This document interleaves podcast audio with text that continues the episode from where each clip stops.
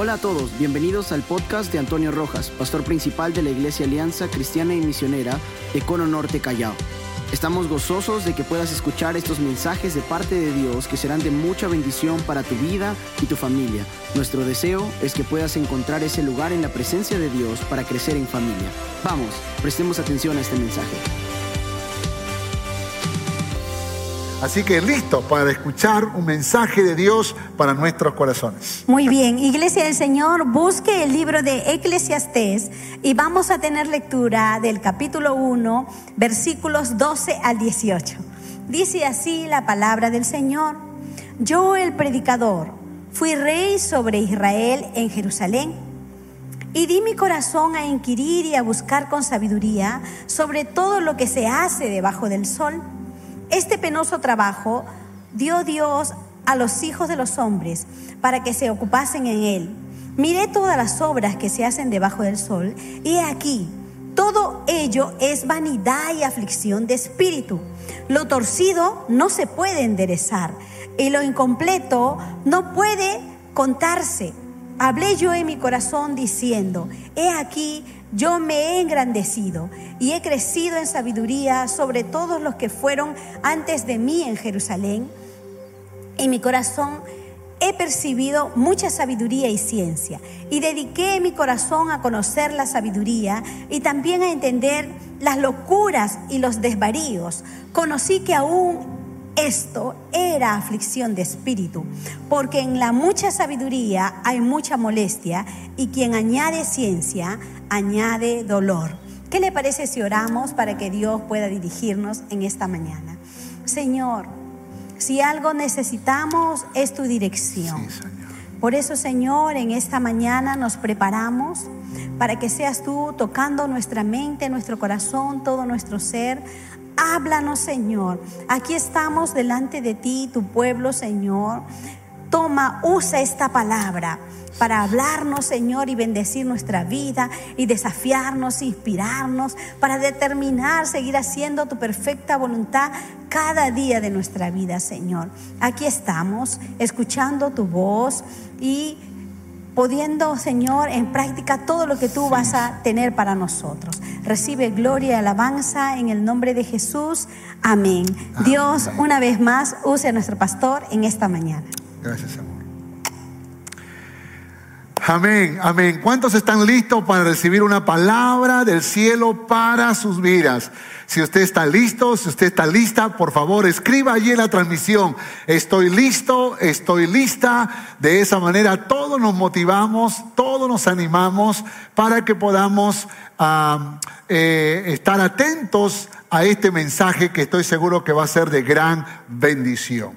Hemos empezado un nuevo mes el mes de mayo con un tema muy importante, unidad en los principios del matrimonio. Unidad en los principios del matrimonio. Y vaya que tenemos que hablar sobre este gran tema. El domingo pasado el pastor Samuel nos habló acerca del matrimonio según el libro de Proverbios. Pues yo les voy a hablar en esta mañana sobre el matrimonio en base al libro de Eclesiastés. Así que espero que este estudio sea de gran bendición para vuestras vidas y todos podamos ser gratamente bendecidos en esta mañana. Ah, solo para hacer un recordatorio, el próximo domingo estaremos hablando sobre matrimonio según el libro Cantar de los Cantares. Así que por favor yo quiero animarle a todos mis hermanos a continuar con la lectura bíblica y que el próximo domingo usted tenga ya eh, eh, claro el libro de, de, Cantar de los Cantares porque le tocará leer a partir de mañana lunes este maravilloso libro muy inspirador para poder hablar sobre matrimonio. Así que le dejo esa tareita. El siguiente domingo estaremos hablando de matrimonio en Isaías. Eso será el 23 de mayo. Y el 30 de mayo estaremos hablando sobre matrimonio en Jeremías y Lamentaciones. Así que hay mucho por hablar sobre matrimonio y yo creo que va a ser un mes donde vamos a ser animados, fortalecidos, instruidos también corregidos y espero que cada matrimonio encuentre la oportunidad para renovar sus, su relación, su amor, sus votos matrimoniales y puedan seguir adelante victoriosos en el nombre de Jesús. Muy bien, vamos rápidamente con la introducción. Vamos con la introducción. La palabra clave de este libro es vanidad. Se repite 37 veces la palabra vanidad. La palabra vanidad viene del hebreo Jebel, Jebel que significa vapor, humo, ¿no? Y, lo que Salomón eh, trata de decir con vanidad de vanidades, que todo es efímero, que todo es temporal, que todo es como la neblina, como el humo, como el vapor que aparece y luego desaparece, ¿no? Pronuncia el veredicto vanidad de vanidades eh, sobre cualquier filosofía de la vida que considere al mundo creado y al placer humano como un fin en sí mismo. O sea, Salomón lo que hace es reflexionar sobre que la vida no tiene sentido si sacamos a Dios de la ecuación.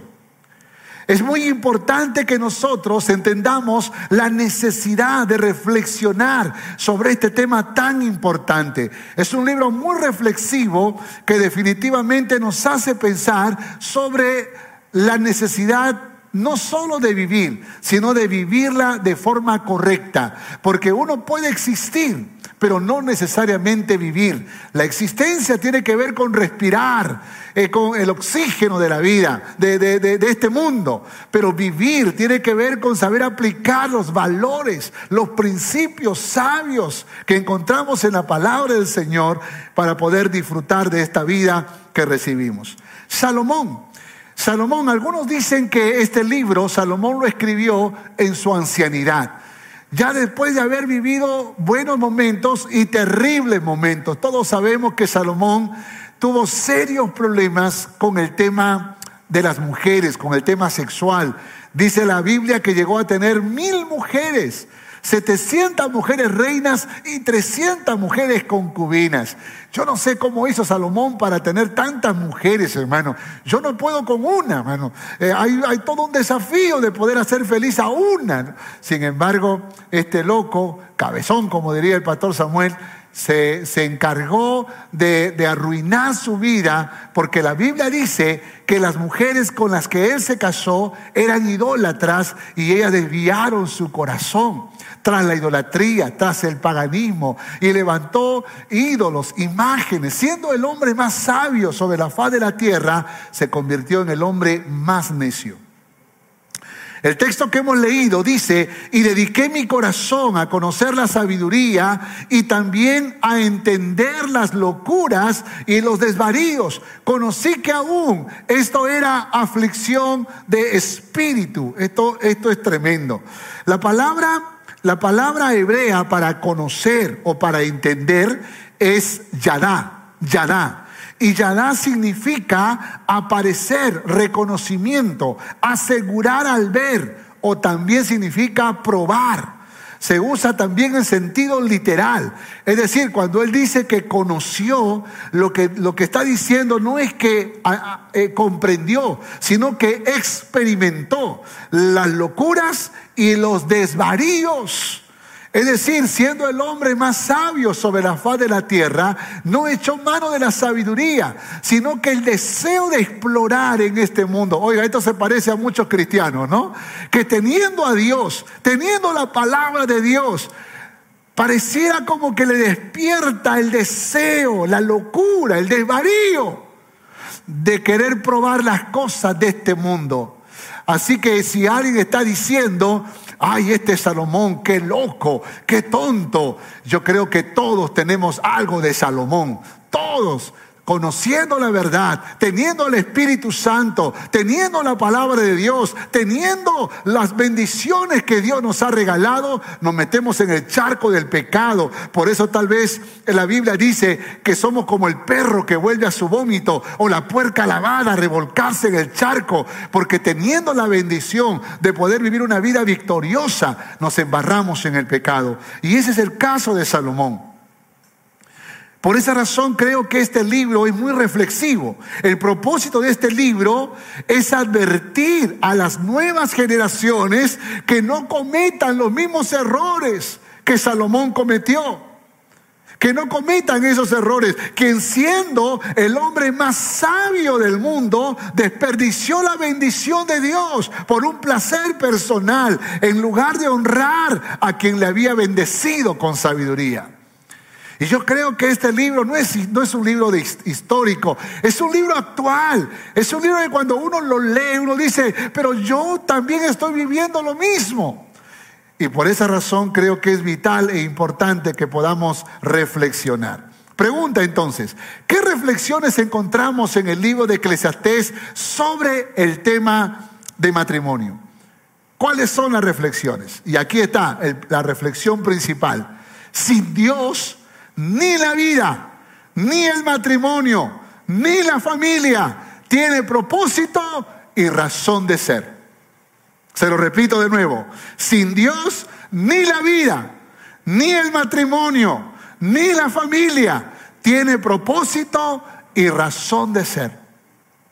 En otras palabras, tenemos que comprender que la vida, para vivirla de manera abundante, para que podamos realmente disfrutar cada día, cada minuto y cada segundo de la vida, necesitamos tener a Dios presente en nuestro camino. Necesitamos conocer a Dios. Necesitamos acercarnos al autor de la vida. Necesitamos acercarnos a aquel que nos diseñó, aquel que nos formó, aquel que nos conoce en lo más íntimo de nuestra alma, que conoce nuestras necesidades y que sabe suplirlas en la medida que nosotros ponemos nuestra esperanza y nuestra confianza en Dios.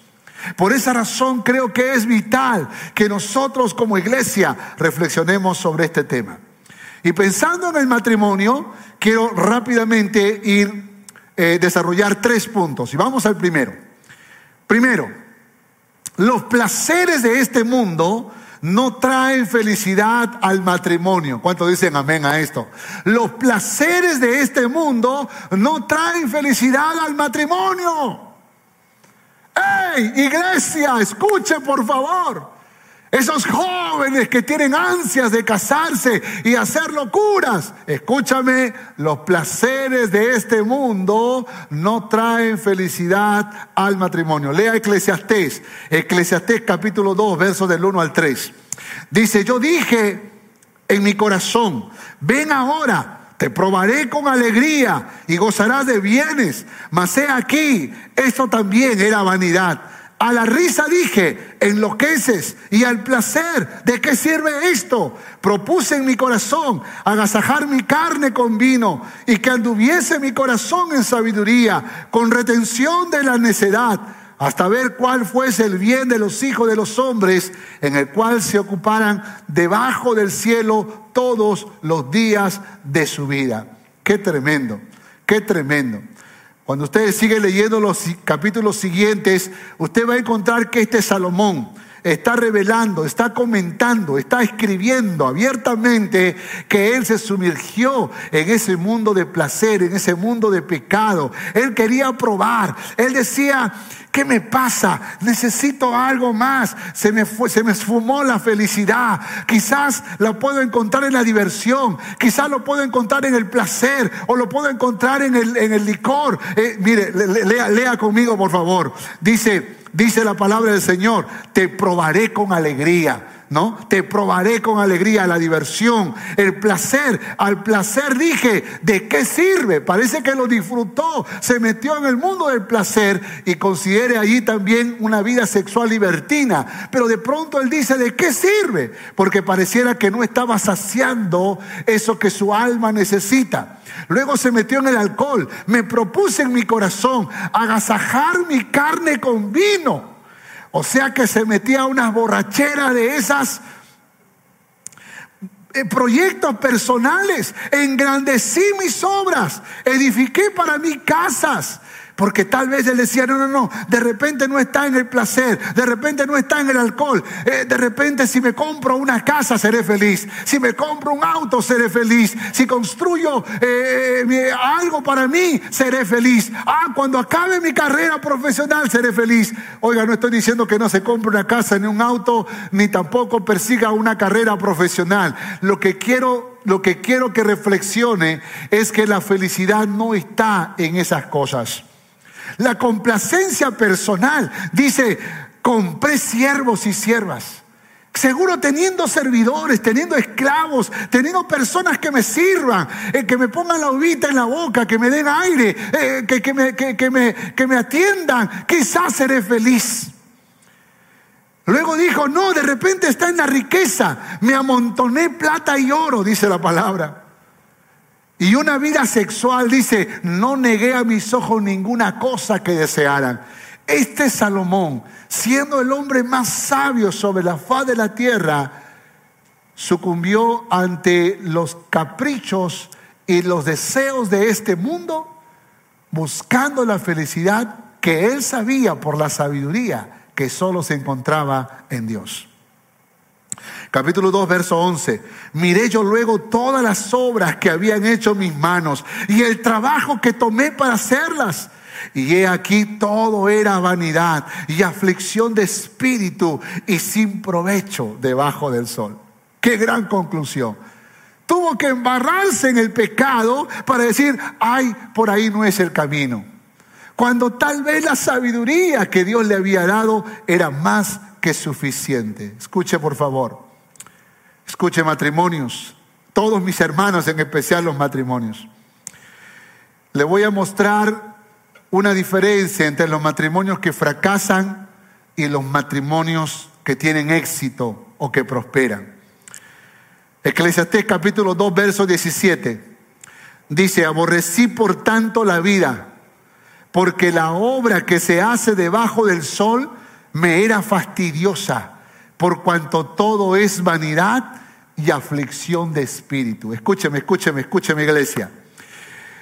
Cuando tú vives, cuando tú vives esos tiempos en donde no saboreas las cosas buenas de la vida, cuando no puedes disfrutar de la esposa que tienes, del esposo que tienes, cuando no disfrutas de los hijos o de los padres que tienes, cuando tienes un trabajo y no disfrutas el trabajo, cuando tienes salud y no disfrutas la salud, escucha iglesia, cuando tienes amigos y no disfrutas los amigos. Cuando tienes una iglesia y no disfrutas la iglesia. Cuando tienes cosas buenas que te pasan en la vida y no lo estás disfrutando. Escúchame, eso es una manifestación de que no estás consciente de la presencia de Dios. No está conectado tu corazón al corazón de Dios. Está viviendo sin Dios.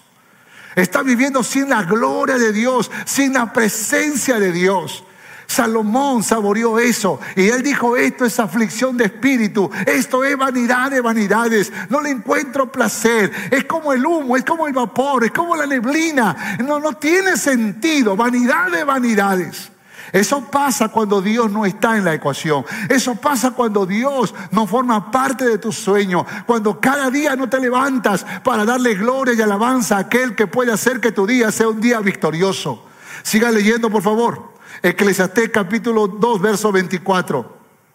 El mismo Salomón dice, no hay cosa mejor para el hombre sino que coma y beba y que su alma se alegre en su trabajo. También he visto que esto es de la mano de Dios. Qué tremendo. Esto es de la mano de Dios. En otras palabras, esto solo se puede hacer cuando se camina de la mano con Dios. ¿Cuántos quieren tener matrimonios exitosos? ¿Cuántos quieren tener matrimonios bendecidos? Si tú quieres tener un matrimonio bendecido, tienes que incluir a Dios. Tienes que incluir a Dios en tu matrimonio. Cordón de tres dobleces difícilmente se rompe. Cuando Dios está en medio, Dios hace fructificar el matrimonio, Dios lo bendice. Pero cuando tú sacas a Dios, y no estoy diciendo que deja de ser cristiano, porque hay muchos cristianos que han dejado a Dios para los domingos. Y, durante la semana no consultan a Dios, no preguntan a Dios, no se acuerdan de Dios, no leen su palabra, no escuchan su voz, no, no se disponen a recibir una palabra del cielo para su vida. Entonces viven sin Dios. Y ahí es cuando viene la aflicción de espíritu. Ahí es cuando dice vanidad de vanidades, todo es vanidad. No le encuentras sentido. Y tienes una gran esposa Tienes un gran esposo, pero no sabes disfrutarlo. Y dice Salomón, no hay cosa mejor para el ser humano que su alma se alegre de todo lo que ha alcanzado. Pero eso solo se puede hacer con Dios. Escribe en la transmisión, por favor. Con Dios todo es posible. Amén. Con Dios todo es posible. Vamos con el segundo punto. Vamos con el segundo punto. Siempre habrá tiempo para lo más importante en el matrimonio. Siempre habrá tiempo para lo más importante en el matrimonio. Eclesiastés capítulo 3, verso 11 al 14. Léalo conmigo, por favor. Todo lo hizo hermoso en su tiempo y ha puesto eternidad en el corazón de ellos, sin que alcance el hombre a entender la obra que ha hecho Dios desde el principio hasta el fin. Yo he conocido que no hay para ellos cosas mejor que alegrarse y hacer bien en su vida. Y también que es don de Dios que todo hombre coma y beba y goce el bien de toda su labor. He entendido que todo lo que Dios hace será perpetuo. Sobre aquello no se añadirá, ni de ello se disminuirá. Y lo que hace Dios, lo hace Dios para que delante de Él teman los hombres. Aleluya, qué poderosa palabra. Escuche, escuche. Cuando Salomón llega al capítulo 3, encontramos aquí una revelación poderosa. Y es que Salomón está diciendo, todo tiene su tiempo. No digas en la vida no tengo tiempo. Hay esposas que muchas veces dicen, amor, Hace tiempo que no me miras a los ojos. Hace tiempo que no me escribes una carta de amor. Hace tiempo que no me das un beso. Hay maridos que dicen amor. Hace tiempo que no pasamos juntos eh, una noche de amor. Hace tiempo que no salimos a, a un viaje, a compartir, a caminar, aunque hoy en tiempo de pandemia es un poco difícil. Pero de pronto la respuesta de los cónyuges es, es que no tengo tiempo. Es que hay muchas cosas que hacer. Ay, es que tengo que trabajar. Ay, es que tengo que hacer dinero. La casa está sucia. Los hijos nos agobia. El esto y el otro. Y ponemos mil excusas. ¡Ey! Iglesia, escuche. Todo tiene su tiempo. Escriba eso en la transmisión. Todo tiene su tiempo. Y dice la Biblia, tiempo de amar. Siempre hay. No es que no hay tiempo. O no quieres o eres un desordenado. ¿Sabe?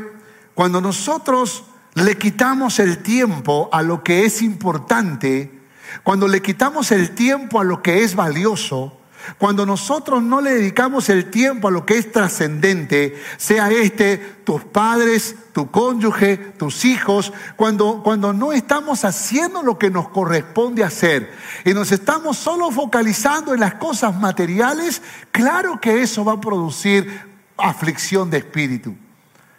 Por esa razón Salomón está diciendo, yo me equivoqué, yo hice mal en concentrarme en los placeres de este mundo, en concentrarme en cosas vanas y dejé lo más importante que era el amor, dedicarle tiempo a lo que realmente hay que dedicarle tiempo. Cuando tú trastornas, cuando tú cambias tu dedicación de tiempo a lo que es vital, a lo que es importante, entonces vivirás algunos problemas, como la injusticia. Capítulo 3, verso 16. Vi más debajo del sol. En lugar de la justicia, allí iniquidad. Claro, Cuando desvarías los tiempos, entonces lo que va a pasar es que la injusticia va a aflorar en tu vida, va a aflorar en tu matrimonio, va a aflorar en tu familia. Otra, violencia. La violencia, capítulo 4, verso 1, dice, me volví y vi debajo eh, eh, y, y vi todas las violencias que se hacen debajo del sol. Vi todas las violencias, porque seremos testigos de cosas terribles como esta, o la envidia. Capítulo 4, verso 4. Todo trabajo y excelencia de obras despierta la envidia. Cuando no nos estamos focalizando en lo que nos toca hacer y no le dedicamos tiempo a lo que corresponde, entonces vamos a estar mirando lo que no debemos mirar y va a aflorar la envidia en nuestros corazones. O la soledad. Capítulo 4, verso 9, alrededor los versículos dicen, qué triste es que alguien haya trabajado tanto y tenga tanta riqueza y no tenga con quién compartirlo, no tenga con quién disfrutarlo. ¿Cuántos hombres, cuántas mujeres, por dedicarse a trabajar, a hacer dinero, han perdido la razón por la cual están haciendo dinero, que es hacer feliz a su cónyuge? Yo tuve que dar testimonio con mi esposa de que en mi época de empresario me afané tanto por hacer dinero que olvidé la razón por la cual estaba intentando hacer dinero. Y estamos perdiendo muchas veces esa razón. Cuando la esposa se va de casa, cuando el esposo dice ya no puedo más contigo porque hemos cambiado nuestro enfoque. Por esa razón es muy importante pensar si tienes con quién disfrutar porque la soledad sería uno de los peores castigos. Por eso Salomón dice, mejor son dos que uno, mejor son dos que uno. Dice, ay del solo, que cuando cayere no habrá segundo quien lo levante. Qué bueno es en la vida tener con quien disfrutar, ¿verdad? Ligereza.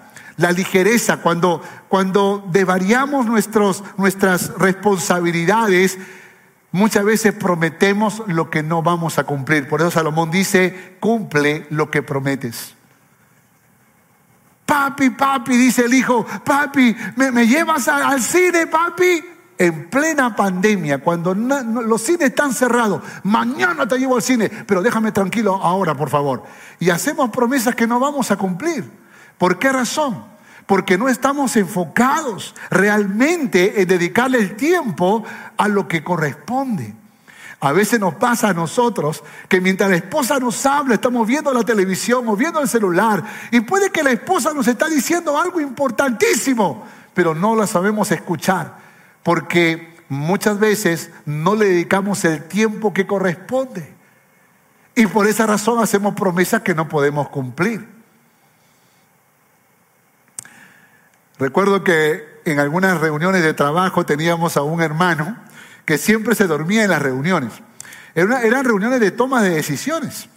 Y, este, pero solía pasar que, que cuando terminábamos las propuestas, le decíamos, ¿estás de acuerdo, mi hermano? Sí, sí, estoy de acuerdo, estoy de acuerdo, estoy de acuerdo. Pero ese despertaba y dice, sí, estoy de acuerdo, estoy de acuerdo. Trato hecho, dice, sí, sí, aprobado, aprobado. Entonces un día le pasé una broma, le dije, ok, entonces está aprobado que cada uno va a dar 10 mil soles. Eh, no, no, no, no, no, no, no, eso no, eso no.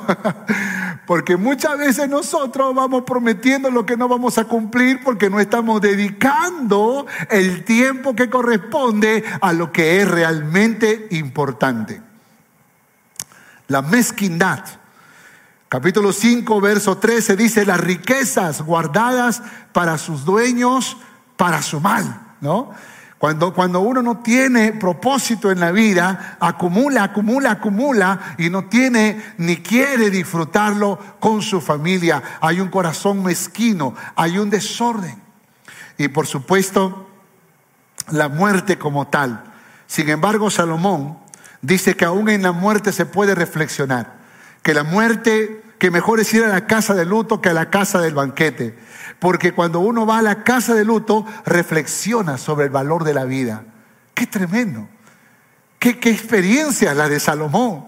Salomón está reflexionando sobre ese desorden de tiempo que ha tenido y que eso le ha provocado en su vida injusticia, violencia, envidia, soledad, ligereza, mezquindad y aún la muerte.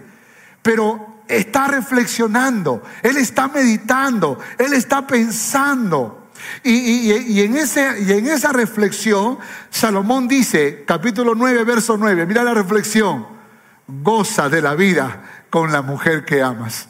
Goza de la vida con la mujer que ama, que amas todos los días de tu vanidad. Qué tremendo que te son dados debajo del sol todos los días de tu vanidad, porque esta es tu parte en la vida y, en tu trabajo con que te afanas debajo del sol. Todo lo que te viniere a la mano para hacer, hazlo según tus fuerzas, porque en el Seol a donde vas no hay obra, ni trabajo, ni ciencia, ni sabiduría wow, Salomón está diciendo, hey, tienes una esposa, ámala, ámala, abrázala, bésala. Tienes un esposo, mujer, tienes esposo, abrázalo, bésalo, disfrútalo. Porque el día que se muera, ya no podremos disfrutarlos. El día que partamos de este mundo se acabó la oportunidad.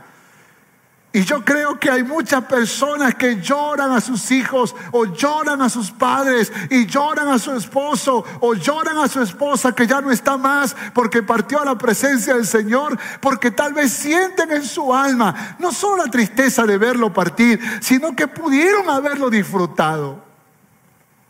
Esto me hace recordar a un hermano que me llamó llorando y me dijo, pastor, Ahora que los cultos no son presenciales, ¿cómo extraño los cultos? ¿Cómo lo extraño, pastor? Y yo me acuerdo que ese hermanito venía una vez al mes a la iglesia. Entonces, mm, creo que a veces la angustia y el dolor se hace muy fuerte porque sentimos que no hemos disfrutado como debimos haberlo de hecho. ¿Tienes a papá con vida? ¿Tienes a mamá? Ahí a tu lado, abrázala, bésala, sírvele, haz cosas para ella. Y no solo en el Día de la Madre, ¿eh? no solo en el Día de la Madre, sino mantén ese espíritu siempre. Tienes a tu, a tu esposa, a tu esposa a tu lado, disfrútala, disfrútalo. Tienes a tus hijos contigo, disfrútalos. Un día se te van a casar, lo digo por experiencia.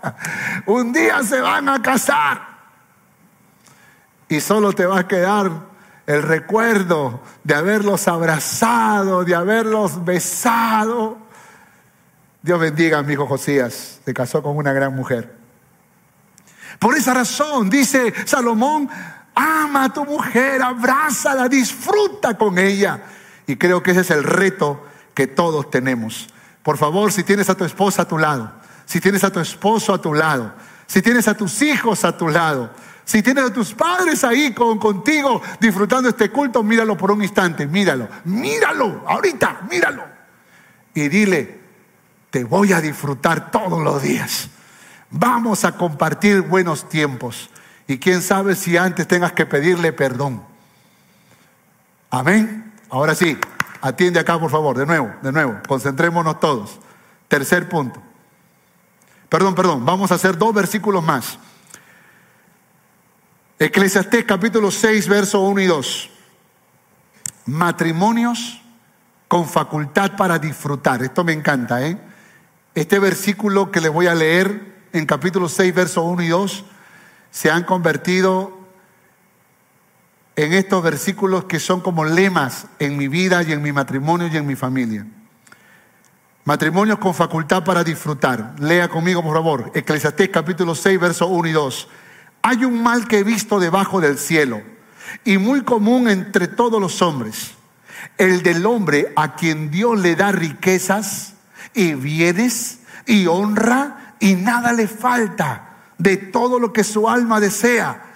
Pero Dios no le da la facultad de disfrutar de ella no le da la facultad de disfrutar de ella. Quiero, quiero, yo creo que las personas que enfermaron de COVID van a entender este ejemplo. ¿Qué pasaría si tú tienes un manjar, un manjar frente a tus ojos? Uno de esos platos, los, el que más te gusta, el más sabroso, eso que despierta que tus glándulas salivales comiencen a funcionar y no tengas gusto para saborear. No tengas gusto para saborear. Qué terrible, ¿verdad?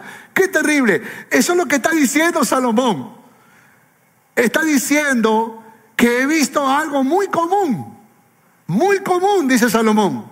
El del hombre al que Dios le da riquezas y le da bienes y todo lo que posee, pero no le da la facultad para disfrutar de ella. Escúcheme por favor, escúcheme, escúcheme. Esa es la diferencia entre prosperidad y bendición. Dios ha prometido prosperidad y de hecho que esa prosperidad Dios la ha cumplido.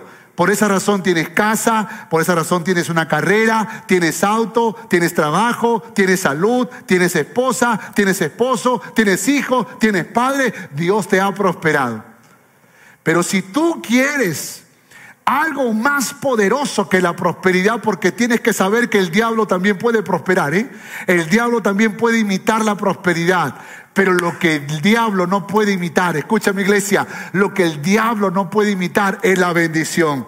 Y la bendición no tiene que ver con la recepción de las cosas, con la adquisición de lo que podemos alcanzar en la vida, sino con la capacidad para disfrutar lo que ha llegado a nuestras manos. Una cosa es tener una familia, pero otra cosa es disfrutar esa familia. El mundo sabe alcanzar la prosperidad, pero no sabe alcanzar la bendición. Porque hay una sola forma en que se puede alcanzar la bendición y es cuando levantamos nuestros ojos al cielo y clamamos a Papá Dios. Entonces dice la Biblia que Dios abrirá las compuertas de los cielos y derramará no prosperidad, sino bendición hasta que sobreabunde. ¿Cuántos dicen amén a esto? ¿Cuántos quieren esa bendición? Sin embargo, tenemos que ser sabios y tenemos que saber esperar los tiempos. Eclesiastés capítulo 9, verso 11.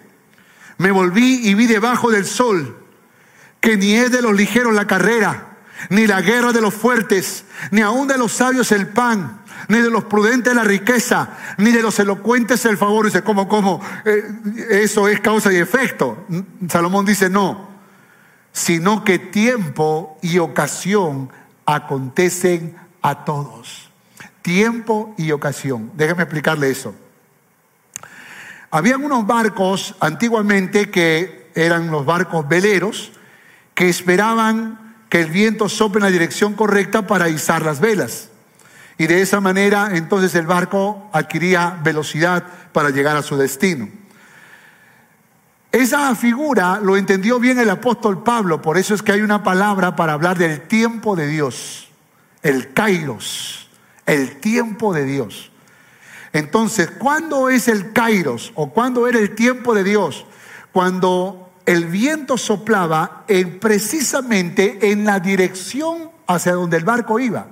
Entonces los, los navegantes decían, Kairos, Kairos, Kairos. Y en ese momento todos corrían, y izaban las velas, entonces el barco avanzaba con mayor velocidad. Tiempo y ocasión acontecen. Voy en esa dirección y ahora el tiempo me favorece, ¿no? Voy en esa dirección y ahora se me presenta la ocasión para ir con mayor velocidad. Entonces, Kairos es el tiempo perfecto. Escúcheme iglesia, cuando usted aprende a buscar el Cairo de Dios en su vida, en su noviazgo, en su matrimonio, en sus hijos o en la crianza de los hijos, en su economía, hasta en la sanidad que usted necesita. Cuando usted aprende a esperar el Cairo de Dios, entonces déjeme decirle algo, la gloria de Dios desciende sobre su vida. No es ni antes, no es ni después, es en el caído de Dios, tiempo y ocasión. Sin embargo, hay personas que no supieron levantar las velas en el tiempo en que el viento soplaba en esa dirección. Porque hay tiempo y ocasión que se juntan y hay que saberlas aprovechar. Yo creo que hay jóvenes que tenían el trabajo de sus sueños, listos para tomarlo, pero ese día prefirieron dormir y no salir a buscar el trabajo. Yo creo que hay señoritas o hay jóvenes que iban a conocer al hombre de sus sueños, que iban a conocer a la mujer de sus sueños, pero justo ese día no quiso ir al culto. Yo, yo, yo creo que hay personas que eh, estaban en el momento exacto para conseguir eh, cerrar un negocio o aperturar un gran proyecto, pero justo ese día prefirió quedarse viendo televisión en algún otro lugar, menos en el lugar correcto. Fue como cuando David, en vez de ir en, en, el tiempo de la guerra, en el tiempo en que los reyes iban a la guerra, en vez de estar en la guerra, se fue a pasear por la azotea de su casa, de su palacio.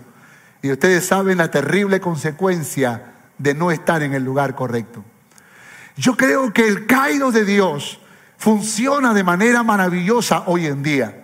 Y tenemos que ser capaces de poder escuchar la voz de Dios. Porque yo creo que cuando está cerca la mujer de tus sueños, el hombre de tus sueños, el trabajo que desea, el proyecto que se va a cumplir, la casa que Dios te quiere dar, el auto que Dios te quiere dar, el trabajo, la empresa, algo que Dios quiere derramar, la sanidad. Yo creo que los ángeles están gritando, el mismo Espíritu Santo está gritando, Kairos, Kairos, Kairos, este es el momento, levanta las velas, pero hay que tener ojos espirituales para saber escuchar esa voz. Tiempo y ocasión acontecen. Tiempo y ocasión acontecen juntos. A todos, dice la palabra. Qué tremendo. A todos. Todos tienen las mismas oportunidades. A todos. Por esa razón, las personas bendecidas no son los privilegiados de Dios. Las personas bendecidas, los matrimonios bendecidos, las familias bendecidas, no son los hijos engreídos de Dios. No, no, no, no. Son los que supieron levantar las velas en el caído de Dios. Porque hay un tiempo para cada cosa. Y quién sabe si terminando este culto es el tiempo para doblar tus rodillas con tu esposa, pedirle perdón, decirle que la amas, abrazar a tu esposo, valorarlo y honrarlo por su gran esfuerzo, por su gran trabajo. ¿Quién sabe si los ángeles, el Espíritu Santo están gritando, ¡Kairos! ¡Kairos! Y es el tiempo para buscar el rostro de Dios y humillar el corazón y traer una renovación a tu vida y a tu familia. Tercer punto. Tercero y último, la sabiduría es vital para lograr un matrimonio bendecido. La sabiduría es vital para lograr un matrimonio bendecido. Lea conmigo, por favor, tres versículos. Eclesiastés capítulo 10. Dice, las moscas muertas hacen heder y dar mal olor al perfume del perfumista. Así una pequeña locura para aquel que es estimado como sabio y honorable. Eclesiastés capítulo 11, verso 9. Alégrate joven en tu juventud y tome placer tu corazón en los días de tu adolescencia. Anda en los caminos de tu corazón y en la vista de tus ojos, pero sabe que sobre todas estas cosas te juzgará Dios. Eclesiastés capítulo 12, verso 1. Acuérdate de tu Creador en los días de tu juventud, antes que vengan los días malos y lleguen los años de los cuales digas, no tengo en ello contentamiento. Qué tremendo. A partir del capítulo 10, Salomón empieza ahora a vertir sabiduría. Ahora hace reflexiones cortas, breves, pero poderosas acerca de lo que es vital y es importante para tener una vida feliz, para tener un matrimonio feliz. Y el primer consejo que Salomón va a dar a partir del capítulo 10 es, ten cuidado. Si tú eres una persona sabia y honorable, ten cuidado. Porque así como las moscas echan a perder el perfume del perfumista, así una pequeña locura, una pequeña locura para aquel que es estimado como sabio y como honorable. Alguna vez prediqué un sermón que se llamó Pequeñas locuras, grandes consecuencias.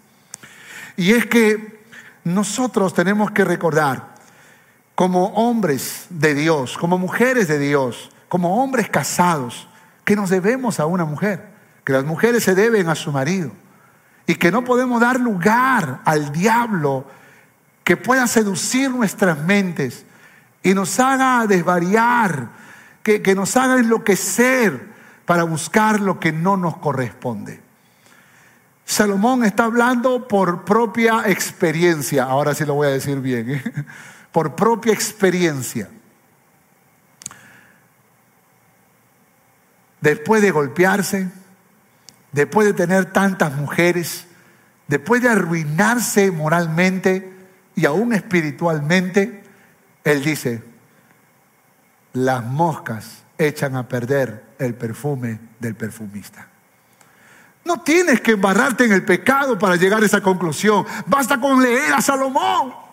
Basta con saber que, que, cometió las locuras y los desvaríos que lo llevó tras una vida efímera, una vida sin sentido, una vida sin propósito, una vida con grandes aflicciones. Salomón está diciendo, por favor, escucha, así es una pequeña locura aquel que es estimado como sabio y honorable. Tú que eres sabio, tú que eres sabia, mi hermano, mi hermana, tú que eres considerado una persona respetable, tú que eres considerado un consejero, una consejera, un líder, una líder, un pastor. Yo te animo en el nombre de Jesús a que tú puedas pedirle a Dios que no te deje caer en esas locuras y en esos desvaríos, que no nos deje caer, que tenemos que ser valientes y fuertes para resistir. Salomón quiere hablar de la juventud. De alguna manera, él sabe que, que, que, que, depende mucho de las decisiones que se hacen en la juventud. Y le dice, acuérdate de tu creador en los días de tu juventud. Si es verdad, puedes tomar placer, hacer lo que tú quieras, pero tienes que saber que sobre todas estas cosas te juzgará Dios.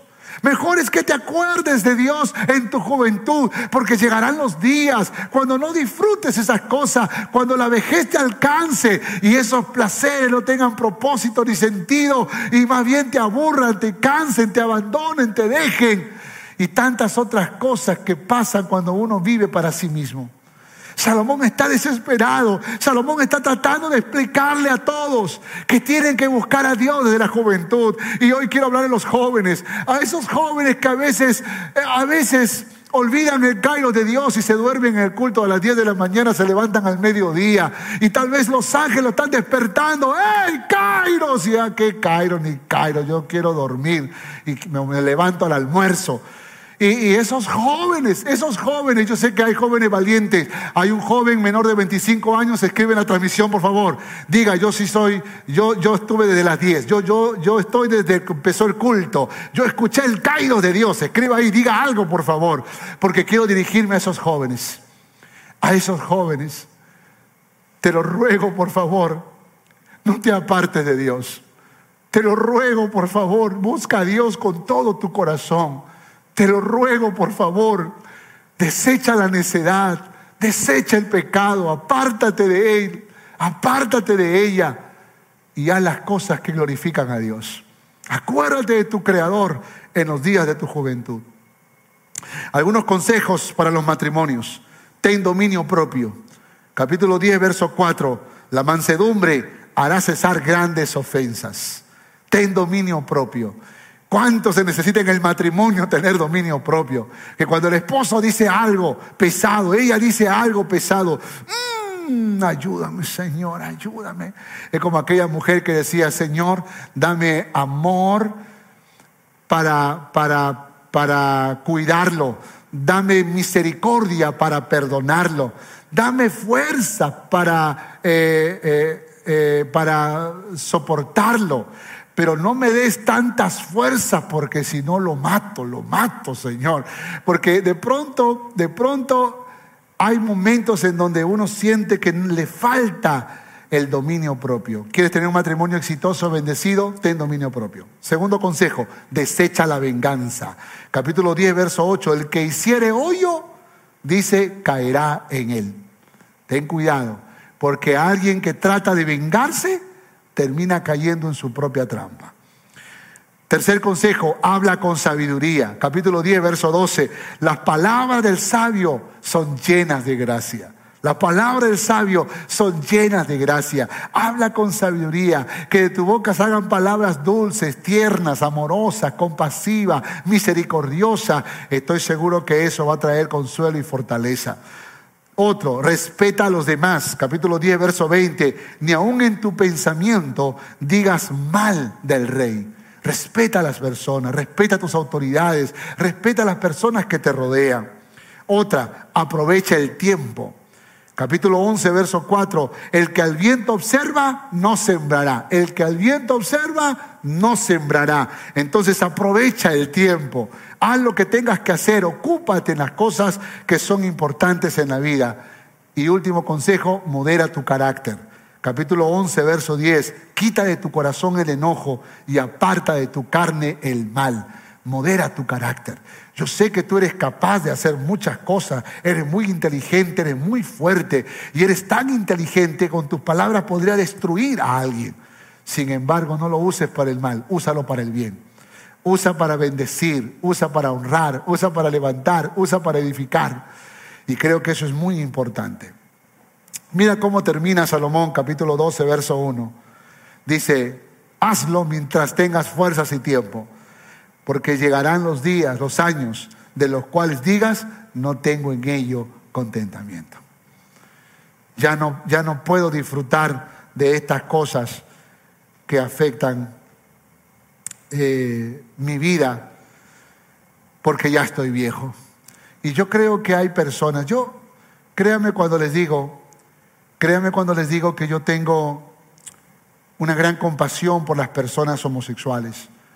Y le pido a Dios siempre que me dé la oportunidad para poder hablarles con, con, mucho amor y con mucho corazón a estas personas que también necesitan de Cristo. Pero cada vez que miro una de estas personas, la vida libre que hace, que tiene, me pregunto, ¿cómo llegarán cuando tengan 60, 70 años? ¿Quiénes cuidarán de ellos? ¿Dónde están los hijos que pudo tener, los nietos que pudo tener? Y eso es muy triste. Cuando por nuestras malas decisiones terminamos solos en la vida y sin poder disfrutar de lo que disfrutábamos cuando éramos jóvenes. Por esa razón es necesario que reflexionemos sobre este consejo de Salomón. ¿Qué es lo que Dios bendice? Matrimonios que aman la sabiduría. Mira lo que dice Eclesiastés capítulo 12, verso 11. La palabra de los sabios son como aguijones y como clavos hincados son la de los maestros de las congregaciones dadas por un pastor. Salomón está pensando en el trabajo del pastor de ovejas que con un palo y una aguja está hincando a las ovejas, pero no porque quiere maltratarlas, sino porque quiere llevarlas en la dirección correcta. Y esos aguijones puede que, puede que le duela, pero en realidad lo que está buscando el pastor es encaminarlo por, el sendero correcto. Y yo creo que en la vida Dios hace esto. A veces nos hinca, a veces nosotros mismos usamos este recurso de poder hincar, de poder corregir, de poder retar a nuestros propios hijos, aún a nuestras ovejas de la iglesia, para que puedan encaminarse en lo correcto, para que puedan encaminarse en lo que corresponde, para que puedan encaminarse eh, en, en aquello que que, que, es tan importante y tan necesario para la vida. Nunca, nunca me voy a olvidar, bueno, yo estaba más joven, inexperto, y recuerdo que en una ocasión una esposa llorando me dijo, pastor, pastor, mi esposo me ofendió, mi esposo me insultó, mi esposo no me aprecia, mi esposo no me ayuda, mi esposo no me ama y lloraba diciendo muchas cosas. Y el esposo le estaba mirando con cólera, como diciendo, y encima de todo chismosa todavía, la estaba mirando con cólera. Y eso a mí me dio rabia, ¿no? Yo estaba joven, recién pastor con pocos años. Y yo cierro mi vida, lo pongo acá y me paro así como gallito. Le digo, ¿qué pasa? ¿Qué pasa? ¿Por qué la trata así a tu, tu esposa? ¿Acaso no sabes que es, una, es, un regalo de Dios? ¿No sabes que es una bendición de Dios? ¿Cómo es posible que tú maltrates a tu esposa de esa manera? Mira con esos ojos que lo mira, parece perro rabioso. ¿Cómo es posible que tú hagas eso? Me estaba metiendo demasiado en la vida de este esposo que pudo haberme golpeado, que pudo haberse enojado conmigo. Pero aquel hombre bravo comenzó a llorar. Pastor, sí, perdóneme, pastor, perdóneme.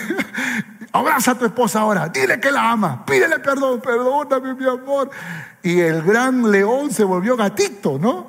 Y yo digo que, bueno, no aconsejo que hagan esto, pero creo que esa fue una de las punzadas para que finalmente haga lo correcto. Creo que nosotros como padres también lo hacemos con nuestros hijos. Siempre estamos listos a poder vertir sabiduría, consejo oportuno y a veces correcciones y hasta castigos. Quiero terminar, quiero terminar, conclusión, conclusión. Eclesiastés capítulo 12, verso 8. Vanidad de vanidades, dijo el predicador, todo es vanidad, todo es vanidad. Pero quiero que lea con mucho cuidado capítulo 12, verso 13. El fin del todo discurso oído es este. Temer a Dios y guardad sus mandamientos, porque esto es el todo del hombre. 12 capítulos para llegar a la conclusión. Salomón dice, bueno, si no me entendiste todo lo que yo te escribí, si no comprendiste todo lo que yo te he dicho, pues recuerda esto, que al final del todo el discurso, lo más importante, lo básico, lo elemental, es temer a Dios y guardar sus mandamientos. Temer a Dios y guardar sus mandamientos. Si tú quieres tener éxito en la vida, no el éxito del mundo, si tú quieres el éxito de Dios, la bendición de Dios sobre tu vida, sobre tu familia, sobre tu matrimonio, temer a Dios y guardar sus mandamientos. Temer a Dios y guardar sus mandamientos. Temer a Dios y guardar sus mandamientos. Así que te voy a hacer las dos preguntas. ¿Amas a Dios? ¡Ey! Escucha, ¿amas a Dios? ¿Obedeces a sus mandamientos? Esta es una pregunta confrontativa. Esta es una pregunta que demanda tu mayor honestidad. Esta es una pregunta que el Espíritu de Dios nos hace cada día. Porque es el secreto para tener una vida abundante. Es el combustible para poder movernos de un punto a otro significativo y trascendente. ¿Amamos a Dios? Porque si tú y yo no lo estamos haciendo, este Dios de oportunidades nos regala una nueva oportunidad. Yo conté en mi historia que mi esposa, al comprobar que yo estaba dándole atención a muchas otras cosas, pero no le estaba dando la atención a ella en su crisis, en su confusión, cuando apenas solo teníamos poco tiempo de casados, Josías recién había nacido, ella tomó la decisión de irse de casa. Yo con mucha sinceridad he testificado que si yo hubiese estado en su lugar, también me hubiese abandonado. Por mi egoísmo, por mi orgullo, por mis deseos de buscar los placeres de este mundo y no lo que corresponde. Pero gloria a Dios porque mi esposa regresó a casa. Y cuando ella regresó a casa, yo sentí que fue una nueva oportunidad. Cuando ella regresó a casa, yo entendí que Dios me estaba, me estaba dando una nueva oportunidad, más aún cuando mi esposa me decía, Tony, Dios me ha dicho que va a ser algo grande en tu vida. Dios te va a levantar como tú ni siquiera lo has imaginado. El Señor está contigo, pero tienes que escuchar su voz, tienes que amarle, tienes que obedecerle. Él va a hacer cosas grandes en tu vida. No hay nada difícil para Dios. Eres Jehová, Dios de toda carne. Humilla tu corazón delante de Dios. Y en, esa, en ese día yo humillé mi corazón. Yo me quebranté delante de Dios. Yo le pedí perdón. Pero también tomé las manos de mi esposa y le pedí perdón. Le dije, Señor, ayúdame por favor a amar a mi esposa como tú, Señor, amas a tu iglesia, a valorarla, a respetarla, a cuidarla. Y, con el pasar de los años, Dios siguió revelándome verdades poderosas que han bendecido mi vida y mi matrimonio. Si hoy tengo un matrimonio bendecido, no es porque simplemente sucedió, trabajamos para que eso sucediera. humillamos nuestro corazón, nos pedimos perdón. Y yo tengo que decirles que reconozco que entre los dos tal vez yo era el que provocaba más dolor. Por esa razón la Biblia dice que donde abunda el pecado, sobreabunda la gracia. Y creo que Dios es un Dios de oportunidades. Usó a mi esposa para que podamos restaurar nuestro matrimonio. Y tal vez Dios está usando a tu esposa, a tu esposo, tal vez está usando a tu hijo o a tu hija. Así que eso tal vez es el cairo de Dios, es la voz del Espíritu Santo, de sus ángeles de Dios, que están convocándote para que hagas lo que tienes que hacer y no retrocedas. Esta es, la, esta es la mañana, este es el día que Dios ha preparado para ti. Así que humilla tu corazón y dile a Dios en esta mañana, Señor, aquí estoy. Humillo mi corazón delante de ti. Oremos a Dios. Padre, hoy te agradezco porque en tu gran misericordia tú me das una nueva oportunidad. Yo te pido perdón por las muchas veces que no supe valorar a mi cónyuge, que no supe valorar a mi familia, que empecé a correr tras los placeres de este mundo, tras las cosas materiales, y he olvidado lo más importante que es la familia, y más aún la bendición para poder disfrutar todo lo que tú me has dado. Perdóname, por favor pero quiero amarte y quiero obedecer a tu palabra, quiero obedecer a tu voz, quiero vivir para ti, Dios. Me pongo en tus manos, Señor, y humillo mi corazón delante de ti, Señor. Aquí estoy. Úsame, Señor. Toma mi corazón. Restaura mi matrimonio. Restaura mi familia. Restaura mi casa. Te lo suplico y te lo ruego. En el nombre de Jesús. Amén y amén. Esperamos que este mensaje haya sido de bendición para tu vida. Gracias por escuchar este podcast. Si deseas más información, visítanos en www.familiasrestauradas.org. Que Dios te bendiga.